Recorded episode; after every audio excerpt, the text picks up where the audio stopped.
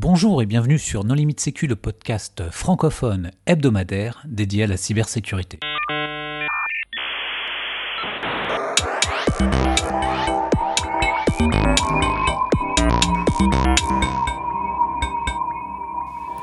Alors aujourd'hui, nous allons parler de cyberguerre avec Martin Untersinger. Bonjour Martin. Bonjour, bonjour à tous. Pour discuter avec lui, les contributrices et les contributeurs Non Limite Sécu sont Jamila Boutmer. Bonjour.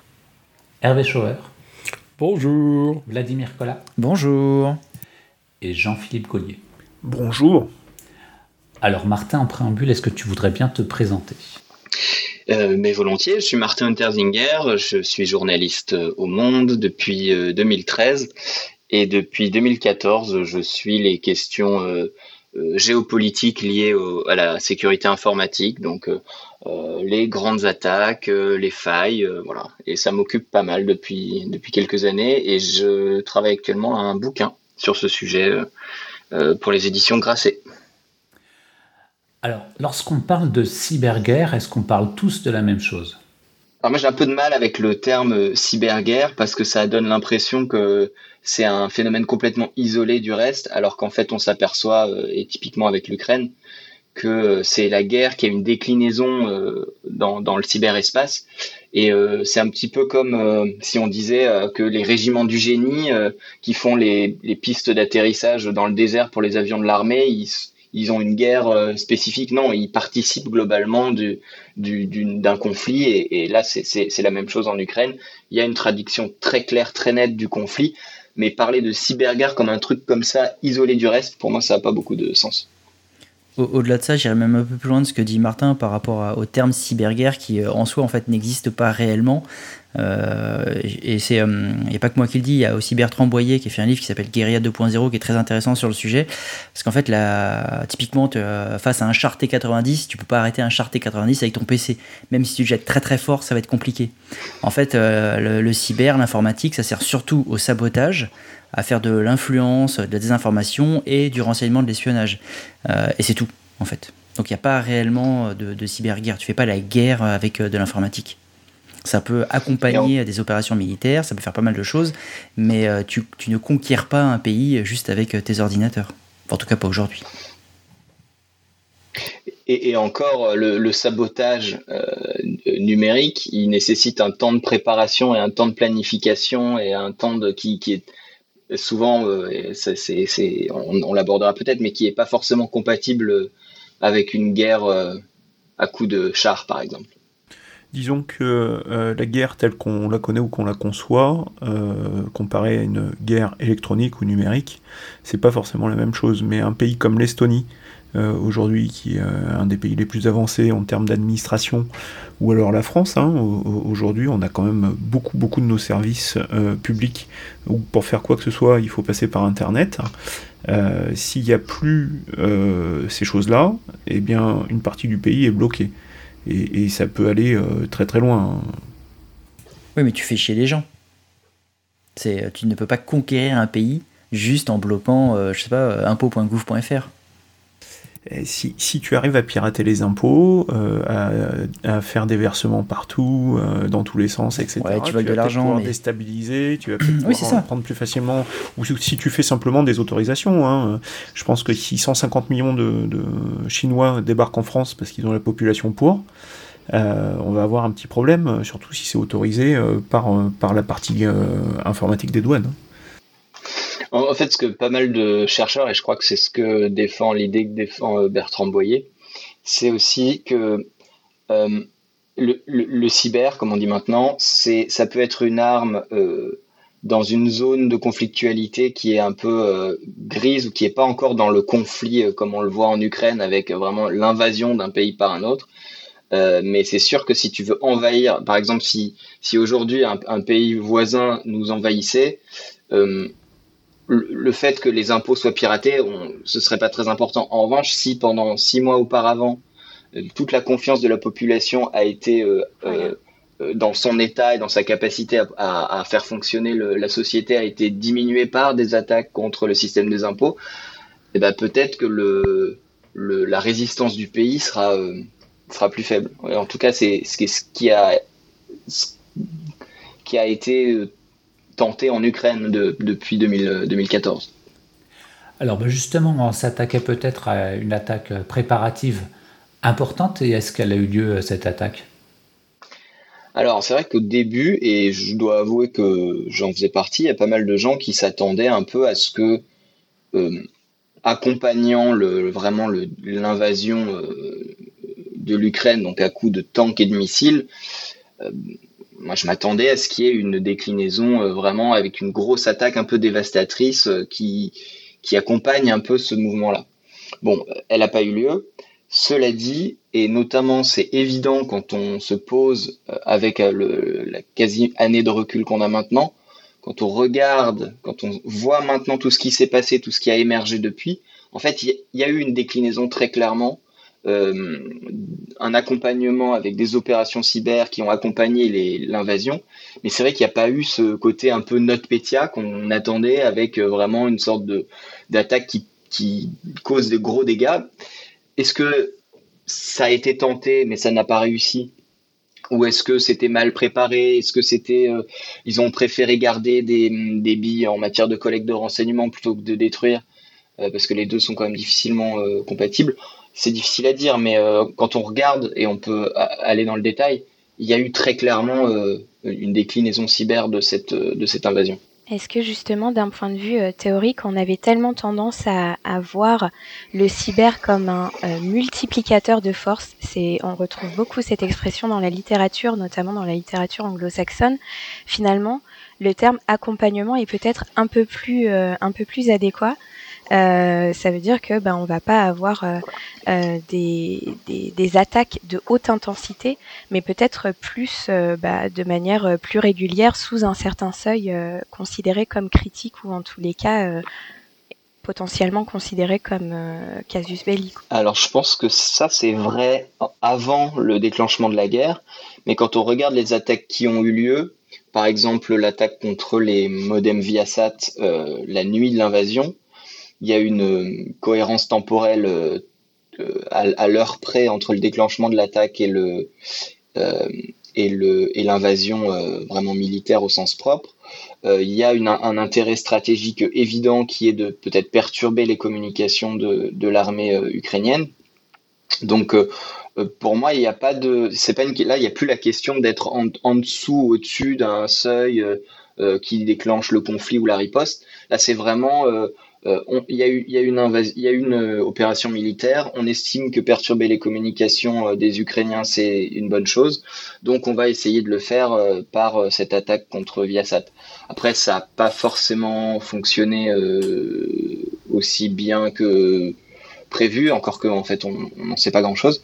Mais pour moi là, c'est vraiment un truc assez classique de c'est une opération militaire, il y a un objectif qui est vieux comme le comme l'armée qui est de perturber les communications de l'ennemi. Là, on arrive à le faire par un biais, euh, par une attaque informatique. Euh, mais pour moi, il n'y a plus de question trop de, seuil. Justement, euh, ces attaques, bon, il y en a eu côté ukrainien, il y en a eu côté russe. ça s'apparente à du déni de service, en quelque part. Euh, puisque on, empêche le fonctionnement normal, on arrête la disponibilité. Euh, bah, tu, parlais là d'accès à, Internet euh, pour Viasat. on sait que les troupes russes ont également eu des soucis radio et qui ne pouvaient plus communiquer. Est-ce que toutes ces attaques qui sont quand même plus vieilles, puisque tout ce qui est radio euh, c'est, vient avant l'informatique.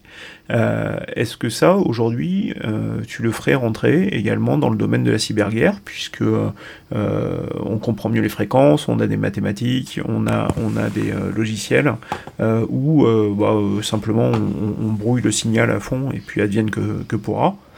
Et est-ce que tu penses que l'aide des États-Unis avec le système de Musk pour Internet euh, a, permis un rétablissement euh, rapide des, communications. Heureusement qu'on a dit pas cyberguerre.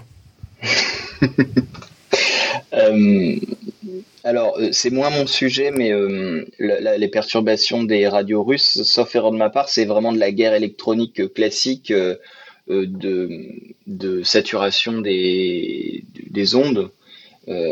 alors que Viasat, c'était un, un, peu plus numérique, on va dire, puisque les, les, attaquants euh, sont rentrés dans le système informatique de Viasat pour envoyer des instructions au modem. Euh, soit, alors, dans un premier temps, très rapidement, euh, certains modems sont apparus et ont fait effectivement du déni de service. Et après, ils ont, ils ont reset les, les modems de manière à ce qu'ils puissent pas être redémarrés. alors, il y a il semble-t-il eu plusieurs cas selon les modems, mais euh, pour la plupart des gens, en tout cas, euh, c'était vraiment les, modems ne pouvaient plus s'allumer. Ouais, mais tu, touches quand euh, même, tu touches quand même la, couche physique, la couche 1 du modèle OSI. D'où ma question entre électronique et, et informatique. Ouais, en fait, c'est juste que, que pour moi, c'est un peu. Déjà, il y a eu, pour moi, c'est un peu différent parce que, bah, par exemple, via SAT, il y a eu des gens en France qui ont perdu leur accès à Internet. Euh, il y a la fameuse ferme d'éoliennes en Allemagne qui a qui pouvait plus être pilotée à distance parce que ben, leur accès à Internet c'était un accès satellite aussi. Donc, euh, alors que par définition, si tu brouilles, euh, c'est le brouillage radio est, est, relativement limité dans le dans l'espace et dans le temps. Et puis en plus, il semblerait, et ça c'est c'est ce qu'on me dit pas mal, c'est que visiblement des précautions ont été prises pour que l'attaque Viasat ne déborde pas trop. Euh, qu'elle soit relativement limitée. Alors elle a un peu débordé, mais elle aurait pu, ça aurait pu euh, vraiment, euh, ils auraient pu faire tomber tout le réseau. mais c'est un grand changement par rapport à notre Pétia, non? C'est-à-dire que là, les Russes ont quand même essayé à ce que euh, toutes leurs différentes attaques, euh, il y en a eu beaucoup. On a le sentiment qu'ils ont essayé de faire attention à ce que ça déborde pas sur. Euh, de voilà, de maîtriser beaucoup mieux que les effets de bord pour que ça ne, ne perturbe que les Ukrainiens. Oui, ça c'est un truc que j'entends, ouais, pas mal. C'est vrai ou pas Ah oui, c'est juste une rumeur. Bah, c'est difficile, sauf à avoir une source dans, dans les au GRU ou, au FSB, mais en tout cas, les Occidentaux ont noté une forme de, de, prudence ou de, voilà, de, de maîtrise. Qu'est-ce qui pourrait faire penser que euh, les Russes ont vraiment voulu être euh, très ciblants et, faire en sorte que les impacts collatéraux, on va dire, soient très limités, euh, en dehors de, constater quel type d'attaque ont été menées Qu'est-ce qui pourrait faire penser ça? Bah, leur, euh, par le passé, déjà, leur, euh, leurs attaques, et, Hervé évoquait notre à raison, ont pu avoir des effets collatéraux assez complètement immaîtrisés. je me souviens, il y a même plusieurs, dans le cas de notre il y a plusieurs entreprises russes qui ont été touchées par le, par le wiper. Donc, et, ils étaient aussi en position de le faire. Et là, encore aujourd'hui, ils pourraient très bien euh, euh, lancer des attaques pour euh, fragiliser les, Occidentaux. Et, et la dernière fois que, par exemple, Guillaume Poupard s'est exprimé à ce sujet, il a dit, nous, de notre point de vue, la guerre en Ukraine, ça n'a pas, ça ne s'est pas traduit par une augmentation de, des attaques ou une augmentation de l'activité étatique russe. Donc, et, je sais que les, les, les, gens qui suivent ces sujets-là au sein de l'État français eux en tout cas estiment que qu'il y a eu euh, plutôt euh, pas des précautions, mais en tout cas une attention portée par les Russes à ne pas euh, trop déborder de l'Ukraine. Après, on peut aussi l'expliquer par le fait qu'ils sont déjà bien occupés par l'Ukraine et que voilà. C'est toujours un peu difficile d'avoir ce genre de discussion parce qu'on n'est pas, on, manque forcément d'infos en interne. Jamila? Oui, euh, une question en, deux parties, comme, euh, comme je les aime, pour euh, élargir un peu. L'impact finalement peut-être sur le plan plus policy slash doctrine de, de, ce qui se passe dans, le, dans le contexte russo-ukrainien sur le plan cyber, quel est-il de votre point de vue? Et euh, est-ce que, euh, ok, on, regarde surtout euh, ce que font les Russes et, les Ukrainiens, mais finalement, est-ce que d'autres modes opératoires adverses d'autres origines n'ont pas aussi profité de ce contexte pour opérer dans l'espace cyber? Alors sur les autres modes opératoires, à ma connaissance, alors il y a eu des modes opératoires réputés chinois qui ont qui ont été sur lesquels il y a eu quelques publications. Euh, mais bon, il n'y a rien de très surprenant dans la mesure où, où, euh, voilà, c'est une situation géopolitique euh, explosive, incertaine. Donc il y, a, du renseignement, il y a des gens qui vont. Enfin, c'est logique, il n'y a rien de, il a rien de très très surprenant ni très inquiétant. après, du point de vue policier, c'est-à-dire si j'ai compris la question, c'est euh, est-ce que euh, en termes, est-ce que ça change un peu la manière dont les gouvernements euh, voient ce, sujet-là Je pense que c'est encore un peu tôt pour le dire. je pense que ça, c'était quand même, ça a été scruté de près parce qu'en réalité, on n'avait pas d'exemple de guerre en fait, ça a été scruté sur tous les points, sur, tous les plans. C'est-à-dire que une guerre, comme on dit, de haute intensité entre deux pays euh, développés avec des armées professionnelles, en conflit ouvert, euh, il y en avait, il y en avait pas eu depuis quasi, enfin, depuis la Seconde Guerre mondiale. Donc, c'est analysé et dépioté sur tous les plans. Et ça l'est aussi en matière cyber. Je sais pas trop si ça a pu changer la la posture. Moi, j'ai pas l'impression parce que euh, quand on écoutait ce à quoi s'attendaient les, les, on va dire les occidentaux, c'était euh, espionnage, sabotage et euh, opération informationnelle. Et en fait, quand on regarde ce qui s'est passé dans ce conflit, c'est exactement ça. Donc, euh, je suis pas sûr qu'il y ait eu de surprise stratégique, comme on dit. Peut-être pas de surprise stratégique, mais plus sur les, les effets et les résultats, en fait. C'est plus ça qui, au final, qui est surprenant.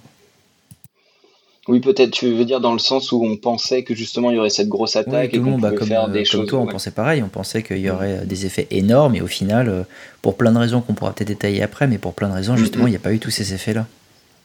Bah alors justement, qu'est-ce qui fait qu'il euh, n'y a pas eu tous ces effets? Que, Pourquoi est-ce que l'Ukraine a si bien résisté? Alors il y a tout un tas de raisons, je pense. Euh, la première... Ils avaient un bon antivirus, non? C'est pas ça la bonne réponse? Ouais, je pense qu'ils avaient un très bon antivirus. Euh, non, mais la première, c'est qu'ils sont quand même euh, assez, euh, assez entraînés en réalité. Je, je pense qu'il y a un parallèle un peu simpliste, mais qui n'est pas complètement idiot à faire avec leur armée. C'est-à-dire que quand vous avez fait euh, la guerre à des euh, miliciens et à des petits hommes verts russes euh, depuis 2014, bah, bizarrement, vous savez faire la guerre, quoi. Et bah, c'est un peu pareil quand vous vous êtes fait pilonner par le GRU H24 360 jours, 365 jours par an depuis depuis 2014, et ben vous savez vous savez faire quoi. Et, et je crois que c'est le chef du GCHQ qui a dit c'est la plus grande opération de défense, de cyberdéfense jamais réalisée. Euh, je pense qu'il y a, ça, ça, ça, explique déjà pas mal de choses. Il y a l'aide occidentale et en particulier américaine qui aide énormément. Le Cybercommand qui a fait des missions en Ukraine pour aller euh, à la fois porter de l'info et eux en récupérer pour les pour les aider.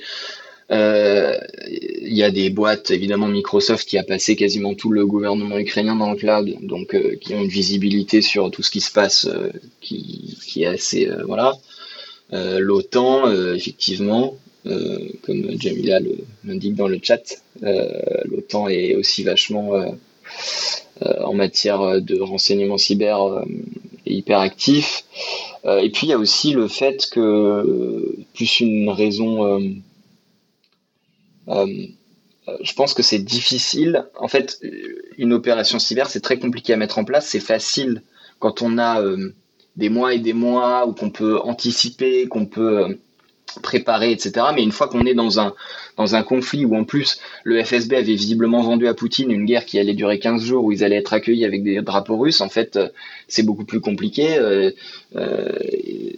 donc il, est possible qu'ils aient mal anticipé, qu'ils aient mal et, une fois confrontés à cette situation qu'ils n'avaient pas, envisagée, de résistance, de conflit qui dure dans le temps, de, voilà, que bah, ils n'avaient pas tout simplement les bons accès aux bons endroits, les, bonnes opérations pour pour éventuellement appuyer leur armée dans le cyberespace. Donc voilà, ça fait partie en tout cas des explications qui circulent et qui peuvent être crédibles. Après, comme je disais tout à l'heure, en fait, au fond, c'est pas qu'on n'en sait rien, mais c'est que des hypothèses parce que et le saura-t-on un jour, j'en sais rien, mais mais et la Russie et l'Ukraine sont pas non plus euh, des livres ouverts en la matière, donc euh, c'est difficile de, de savoir avec certitude. Donc en fait, est-ce que les Russes n'auraient pas été surestimés sur le plan cyber? Alors, il y a certains, certains effectivement disent en fait peut-être qu'on a euh, sous-estimé, surestimé pardon les l'appareil d'État russe euh, en matière d'attaque informatique. Moi, quand j'ai soumis cette, euh, cette idée à, des gens qui connaissent beaucoup mieux le sujet que moi, ils m'ont dit oula, oula, oula, non, non, non, euh, je ne pense pas, il y a probablement d'autres raisons. la première étant que, par exemple, quitte à choisir, les Russes ont peut-être privilégié le renseignement au sabotage parce que c'est sûr que quand vous faites euh, quand vous jetez un wiper dans un réseau bah c'est a priori c'est difficile d'y rester et de continuer à faire du, du renseignement derrière. Euh, euh, donc ça ça peut être une une, une explication. Puis comme je disais ils ont pu aussi sous-estimer c'est-à-dire se dire mais de toute façon les Ukrainiens ils sont tous fans de, de la Russie ils vont ils vont nous accueillir à bras ouverts, ce qui, ne s'est pas du tout passé. Et ils ont pu tout simplement ne pas anticiper. une fois que vous n'avez pas anticipé, c'est compliqué de gagner des accès de, et de, monter des opérations euh, en peu de temps et, et, dans un contexte où par ailleurs, on se rend compte peut-être que autant les opérations cyber peuvent être intéressantes en dehors d'un conflit ouvert, mais quand euh, il y a des missiles, euh, quand vous pouvez envoyer un missile chez votre voisin, bon, peut-être que euh, bosser six mois pour réussir à avoir un accès dans un ministère, c'est peut-être pas bon. Même si après vous faites péter tous les ordis du dit ministère, c'est peut-être plus facile en fait d'envoyer un, missile, quoi. On, souhaite que la, paix soit retrouvée le plus rapidement possible, mais est-ce que tu penses qu'une fois qu'on n'a goûté à l'impunité de pouvoir aller euh, tout faire péter euh, dans un autre pays, euh, ça peut continuer. C'est-à-dire bah, que ce soit la, Russie en Ukraine ou les Ukrainiens en, Russie, finalement là c'est un peu carte blanche pour, pour aller pirater tout ce qui bouge et, se faire plaisir, non? Si on essaye de, réfléchir en dehors du conflit et, voir quelles peuvent être les, les, choses qu'on peut essayer d'anticiper ou d'entrevoir. Bah, alors côté russe, moi je suis pas tout à fait d'accord dans le sens où je pense que c'était avant la guerre que c'était euh, vraiment le Far West et qu'il n'y avait aucune euh, aucune euh, aucun comment dire aucune règle et aucun voilà enfin notre Pétia enfin quand on y repense c'est quand même c'est quand même complètement fou. Alors que ce qui s'est passé dans le conflit bon, ils bombardent des, ils bombardent les civils et tout, donc euh, c'est c'est un peu bizarre de de de, enfin, la, comparaison est un peu euh, sans doute euh, pas pas la meilleure, mais en fait, ils, leurs objectifs dans le cyberespace étaient assez logiques finalement. Les communications de l'armée, les ministères, il y avait des objectifs militaires. Alors, faudrait reprendre le truc dans le détail et surtout, je suis pas un expert en droit de la guerre, mais j'ai pas l'impression que c'était complètement complètement le Far West dans le contexte d'une invasion qui de toute façon est illégale et une invasion euh, euh, brutale et euh, bon mais j'ai plus l'impression que, que, leur activité dans le l'activité russe dans le cyberespace elle elle elle obéissait à aucune règle et à aucune limite avant la guerre déjà en fait. Donc pour moi la guerre change pas grand chose de ce point de vue. Après il y a un point intéressant avec les Ukrainiens c'est que les Ukrainiens ont soutenu de manière plus ou moins ouverte euh, des actions contre la Russie, et c'est précisément euh, ce que tous les Occidentaux euh, reprochaient à la Russie de faire auparavant. Donc ça, ça serait intéressant de voir comment ça évolue. Là, je fais référence par exemple à, à l'IT Army qui est vraiment le, le, décalque quasiment de ce qui se passait côté russe, c'est-à-dire des gens qui sont plus ou moins affiliés, plus ou moins pilotés par les services ukrainiens, euh, voilà, dont les cibles sont plus ou moins euh, orientées par les autorités ukrainiennes. Donc moi, je suis assez curieux de voir comment ça peut, euh, comment ça peut évoluer. Et est-ce que l'IT Army, c'est pas justement une grande, une forme de surprise On ne s'attendait pas à ce que les Ukrainiens mobilisent comme ça des dizaines de milliers de, de gens? Enfin, je sais pas, moi, ça me semble, ça me semble pas si évident que ça. Est-ce est qu'on peut rappeler de, de, de, de quoi on parle? Oui, de l'IT Army, c'est le fait que les Ukrainiens ont, lancé euh, tous azimuts euh, officiellement le fait qu'ils recrutaient euh, une armée cyber de volontaires. c'est vrai que l'ampleur du, enfin le, nombre de participants à cette chaîne Telegram était assez impressionnant. je pense que déjà tous n'étaient pas des participants. Sans doute, euh, même, même s'il y a 200 000 personnes ou 100 000 personnes dans une chaîne Telegram, il n'y en a que quelques milliers qui ont des actions euh, réellement efficaces sur le terrain. Mais euh, toi, ça, t'as trouvé ça, bon, c'était prévisible ou ah ben non, c'était étonnant.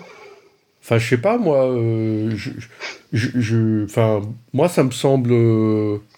Enfin, moi personnellement, je, je suis surpris, mais peut-être c'est parce que je, je suis pas doué, mais. Non, non, c'est vrai que c'est sûr. Ouais, ouais, en fait, c'est surprenant, mais pas tant que ça quand on voit ce qui se passe sur le terrain avec des gens qui s'engagent dans des, les, des j'ai perdu le, le nom euh, officiel, mais dans les, les, groupes de défense civile, euh, quand on voit la mobilisation de la société, de la diaspora euh, euh pour euh, et s'engager vraiment prendre les armes ou soutenir les soldats ou voilà. Donc je pense que c'est le prolongement de ça et c'est un peu surprenant dans le sens c'est vrai qu'ils sont quand même très nombreux. Après, je pense aussi que ça n'a pas été extraordinairement efficace, que ça c'est resté, en tout cas le versant vraiment public de l'IT Army ou le, la, partie de leur activité que qu'on pouvait observer assez facilement. Euh, c'était intéressant parce que ça a peut-être un peu porté quand même le conflit euh, à l'intérieur de la société russe. Ça a quand même visiblement quand même perturbé pas mal quelques sites internet, mais quelques services, des banques, etc. Mais bon, c'est sûr que c'est un peu négligeable dans le grand dans le grand euh, euh, truc de la guerre mais euh, mais, c'est quand même assez enfin t'as raison c'est pas pas complètement c'est pas complètement négligeable je pense que pour pour abonder dans votre sens le mot vous l'avez dit finalement c'est diaspora ce qui est surprenant dans ce phénomène c'est pas tant solliciter des, des hackers patriotiques comme ils aiment à s'appeler parce qu'on est un peu sur, euh, sur des aspects euh, culturels euh, dans la zone, mais c'est que ça ait suscité des vocations à l'extérieur du pays et même pour des ressortissants étrangers qui ont pris fait et cause. Bah, en l'occurrence pour pour les Ukrainiens. Oui, c'est vrai qu'il n'y a pas que, c'est vrai qu'on a tendance à dire que c'est vraiment que des Ukrainiens, mais mais c'est tout à fait vrai. Il y a, y a, pas mal de de il y a pas mal de de, ressortissants étrangers. Et puis je voudrais juste préciser, je pense, mais ça c'est vraiment du doigt mouillé, qu'il euh, y a ce côté IT Army euh, euh, avec bon, des attaques en déni de service assez classiques, mais je pense qu'il y a aussi, et, et bon c'est très difficile d'en savoir plus, mais j'ai l'impression qu'il y a aussi des, choses plus substantielles ou des choses, des attaques ou des opérations plus importantes qui sont réalisées par des gens qui en Ukraine soit qui était du bon côté de la loi, soit qui était avant du mauvais côté de la loi, parce qu'il faut pas, pas oublier quand même qu'en Ukraine, il y avait un sacré paquet de, de margoulins aussi. Euh, euh, je pense qu'il y a pas mal de choses qui se passent euh, qui ont pu viser la Russie, mais ça, évidemment, c'est dans le brouillard de la guerre, on, on, le voit pas forcément. Ouais, il faut rappeler à nos auditeurs, hein, il y a un, nombre de groupes d'auteurs et d'acteurs de rançongiciels qui ont été arrêtés en Ukraine, mm, mm. qui est quand même assez important. Et quid des aspects informationnels? Ah bah C'est quasiment le versant le plus, le plus spectaculaire, ou en tout cas le plus visible, c'est vraiment que dès le début du conflit, la, ligne de front, elle, elle était aussi dans, on va dire, les cerveaux de, des Ukrainiens, des Russes et puis même de l'opinion publique mondiale. et les Ukrainiens ont réussi à, à défendre leur narratif de manière hyper efficace. Alors c'est sûr que c'est beaucoup plus facile quand euh, vous vous faites euh, agresser sans raison euh, de, de, de, de, gagner l'opinion mondiale, mais et encore il faut le nuancer parce que dans plein de, pays du monde, c'est plutôt le narratif russe qui, qui domine. Mais, mais en tout cas, les Ukrainiens ont, et, ont vraiment fait un, travail qui a été salué par pas mal d'experts. et par, par exemple, Zelensky qui sort euh, et qui prend un selfie tout de suite euh, au moment où les premiers missiles tombent sur Kiev, c'est un, c'est tout bête mais en fait c'est extrêmement puissant et puis il y a tous les mêmes et puis il y a y a le, la façon de s'adresser constamment en permanence euh, et à ses concitoyens et à l'opinion publique mondiale enfin c'est assez c'est assez remarquable. Et après, il y a l'aspect. Les Russes ont, dans un premier temps, été. ont semblé en tout cas être un peu en retrait. Mais euh, mais il y a par exemple là aujourd'hui un groupe qui est, euh, bon, semble-t-il, très lié au, à l'appareil sécuritaire russe qui est Killnet, qui fait moitié, euh, on va dire, petite attaque de déni de service et aussi des. mais qui ont quand même vachement un aspect comme ça informationnel mais oui, c'est clairement le gros gros sujet de, cette guerre, c'est le c'est sur ce sur cet aspect-là. Après, euh, ce il y a un exercice mental intéressant à faire, c'est euh, si la guerre avait eu lieu 5 euh, ans ou 6 ans, 7 ans auparavant, quand les réseaux sociaux étaient complètement à l'ouest sur ces questions-là, avait pas aucune équipe dédiée à ces questions-là et et au moment où Zuckerberg, quand on lui dit ah oui, dis donc, il y a, des Russes quand même visiblement qui ont fait des trucs en 2016, qui disent non non, euh, pas du tout, c'est faux, euh, ça n'existe pas ces choses-là. Ça aurait été intéressant, je pense, euh, la guerre en Ukraine il y a quelques années, ça aurait été, ça aurait, je pense, eu un résultat assez différent. En 90, la guerre en Irak a été couverte par cette médiatisation accrue de la télé, la place de la télé euh, et de l'info, alors pas encore continue en France, euh, aux États-Unis, oui. Est-ce que pour l'Occident, on vit notre première guerre euh, avec la communication totale sur Internet, où justement il y a une guerre d'influence, il y a une guerre de, parti pris, une guerre de communication? et toi, en tant que journaliste, particulièrement, quel est ton point de vue là-dessus? Euh, en fait, le, tout le débat, il est un peu biaisé par le fait que c'est vraiment difficile de comparer à d'autres conflits parce que là, on est vraiment dans un conflit entre deux États modernes avec deux armées modernes euh, très entraînées, dont une puissance nucléaire. Euh, donc, forcément, si on veut faire des comparaisons avec d'autres euh, d'autres conflits euh, où il y avait déjà un peu les réseaux sociaux, c'est un peu délicat. Euh, la guerre éventuellement en, Irak, mais à l'époque, la première, en tout cas, l'aspect numérique était assez limité. non, mais c'était la première fois qu'on voyait les. Tout à fait. Non, non, mais tout à fait. Mais du coup, c'est difficile de. Direct au trésor, etc. C'était vraiment une guerre mm. d'image, une guerre d'image qui a probablement servi à la deuxième guerre en Irak. Euh, là, c'est une guerre d'Internet. Hein. Tu as les pros euh, et, les cons euh, d'un côté ou de l'autre. On le voit tous les jours encore sur Twitter avec des experts militaires bah, qui partagent leur expérience. Hein. on a vu un média en France et en Europe qui a perdu, et plusieurs médias même qui ont perdu leur carte de, presse ou leur droit de diffusion. Euh, c'est à ma connaissance, je peux me tromper, je suis pas spécialiste média, mais c'est à ma connaissance euh, la première fois dans un contexte de guerre et j'ai l'impression que c'est un, changement justement qu'on n'avait pas vu jusque-là et qui est lié à Internet. Oui, totalement, mais, mais encore une fois, c'est aussi la première fois qu'il y a une guerre d'une telle ampleur donc c'est juste, mais t'as raison, t'as totalement raison. C'est juste que les comparaisons du coup sont, c'est forcément une première, c'est ça que je veux dire. Euh, c'est ça que je veux dire.